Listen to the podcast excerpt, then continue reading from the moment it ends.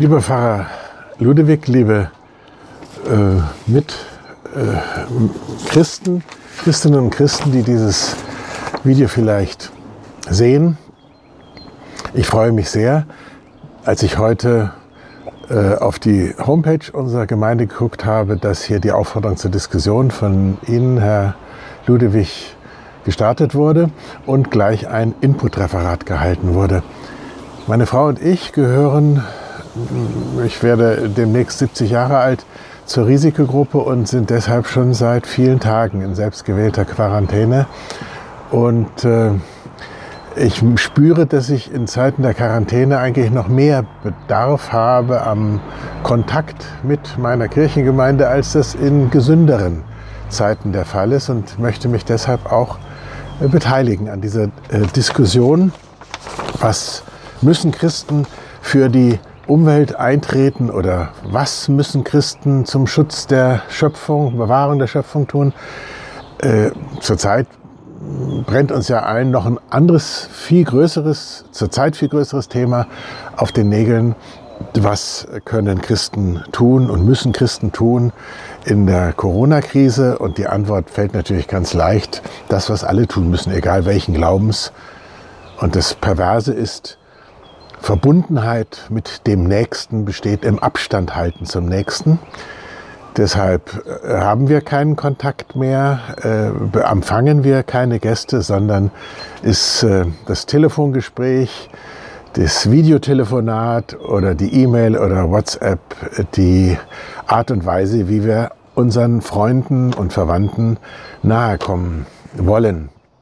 Der Unterschied zwischen dem, äh, der großen Bewegung für Klimagerechtigkeit, der äh, seit einem Jahr mit äh, den äh, Jugendlichen äh, Fridays for Future so einen ganz starken Aufschwung genommen hat, besteht ja, glaube ich, darin, dass das eine Kinder- und Schülerinnenbewegung ist, wie ich es in meinem langen und auch sehr politischen Leben noch nie erlebt habe, mit einer Radikalität. Ich rede jetzt nicht von den Aktionsformen, darauf möchte ich noch zu sprechen kommen, sondern in den Forderungen, die darauf beruft, dass diese Jugendlichen sagen, wir können nicht warten, bis wir erwachsen sind und eure Ämter und Funktionen haben, dann ist die Erde vielleicht schon kaputt, dann ist der Peak, der äh, Höhepunkt überschritten. Ihr müsst jetzt etwas tun. Radikale Forderung an die Älteren.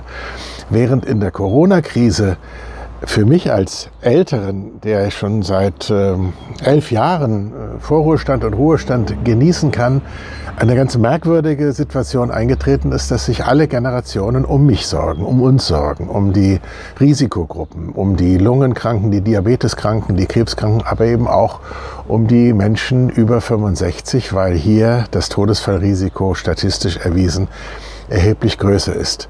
Also im einen sind die Jugendlichen, die Kinder im Mittelpunkt mit ihren Forderungen und, und fordern von den Älteren etwas. Und hier ist es auf einmal so, dass wir zur Quarantäne uns gezwungen sehen und vernünftigerweise äh, auch zu Hause bleiben und auch unsere Enkel nicht besuchen dürfen, obwohl es eigentlich das Normalste von der Welt wäre, dass man in der Not seine Enkel behütet und äh, die, sie auch beruhigt und ihnen die Angst nimmt.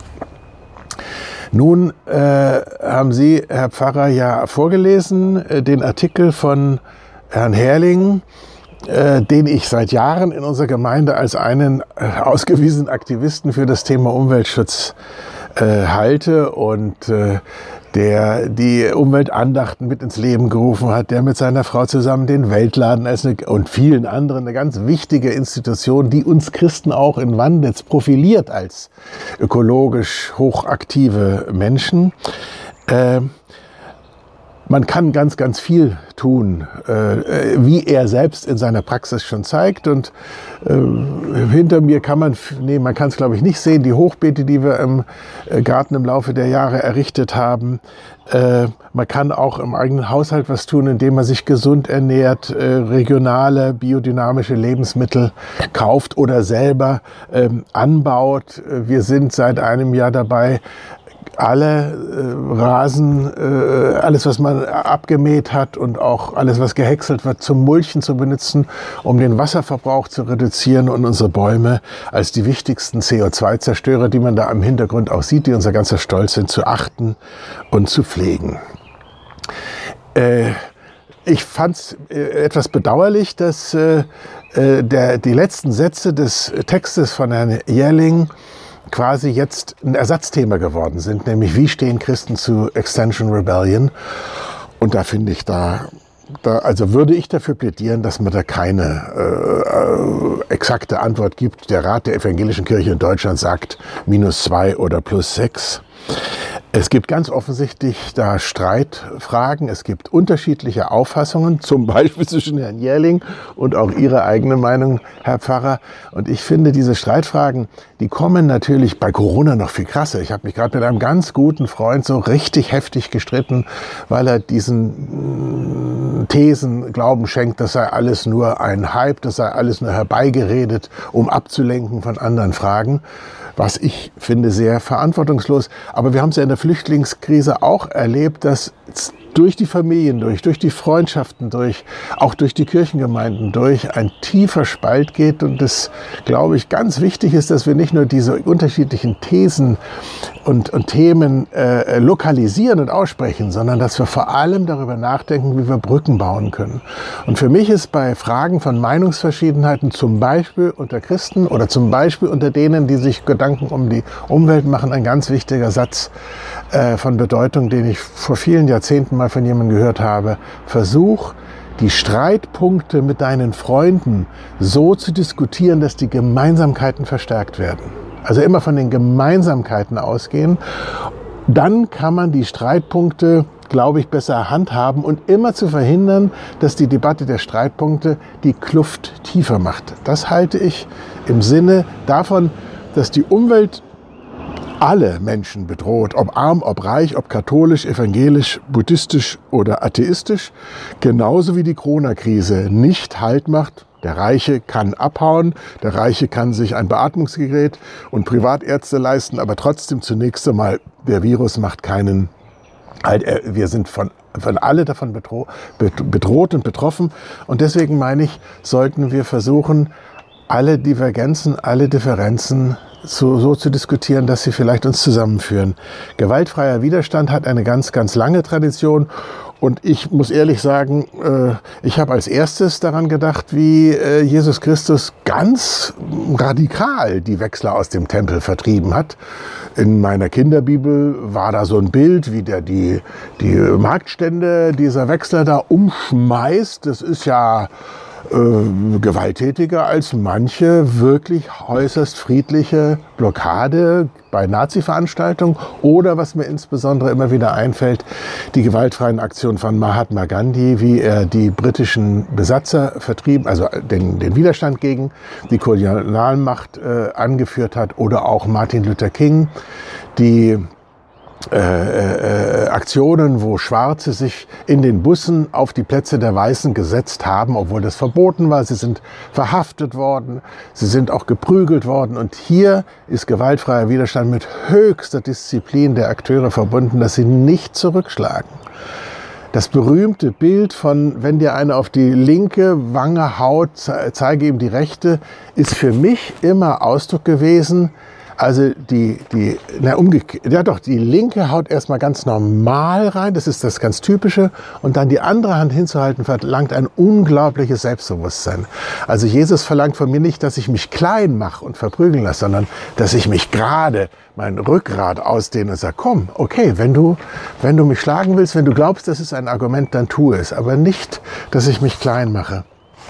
Und bei Corona äh, erleben wir zurzeit, Dinge, die vielleicht auch für die Rettung der Umwelt nach der Überwindung dieser Krise von Bedeutung sein können. Alles ist anders. Vieles, was wir für unvorstellbar gehalten haben, geht auf einmal. Warum? Weil Menschenleben in Gefahr sind, weil es um die Verhinderung des Todes von Tausenden, Hunderttausenden und vielleicht sogar Millionen von Menschen geht. Da werden auf einmal Fabriken stillgelegt. Noch nie gab es so wenig CO2-Ausstoß wie in den letzten sechs Wochen weltweit. weil durch die Corona-Krise die Fabriken äh, ihre Produktion runterfahren oder, oder einstellen müssten. Erst vorgestern habe ich in einer Sendung in der ARD gehört, dass durch Feinstaubbelastung jährlich sieben Millionen Menschen sterben. Wenn es uns also gelänge, nachdenklich zu werden und aus dieser schrecklichen Corona-Krise, die uns alle Angst macht und wo wir dafür sorgen müssen, dass wir uns selber nicht äh, infizieren und dass wir die Infektionsketten äh, unterbinden, so dass es langsamer geht, dass sich der Krankheitsverlauf so streckt, dass genügend Betten in den Intensivstationen äh, vorhanden sind.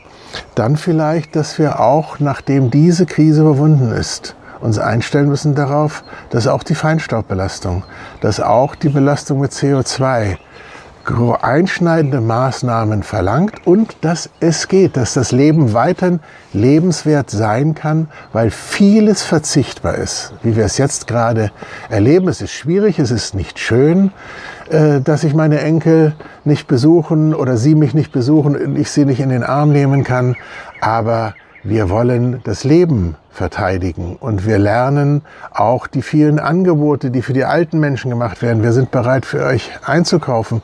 Die Solidarität der Gemeinschaftssinn, der sich gerade in dieser Phase des Abstandhaltens trotzdem entwickelt, das ist für mich ermutigend und äh, da hoffe ich, dass wir nach der Corona-Krise auch in Fragen der Umwelt, äh, der Bewahrung der Schöpfung, nicht in Kategorien der Parteipräferenzen, der Sympathie für die eine oder andere Organisation denken, sondern dass wir pluralistisch in der Analyse, pluralistisch in der Diagnose und pluralistisch auch in der Therapie gehen. Jeder hat andere Antworten. Das Entscheidende für mich ist vor allem, dass etwas getan wird, dass jeder von uns an seiner Stelle etwas tut, so wie das jetzt von so vielen Menschen auch in der Corona-Krise gemacht wird. Danke.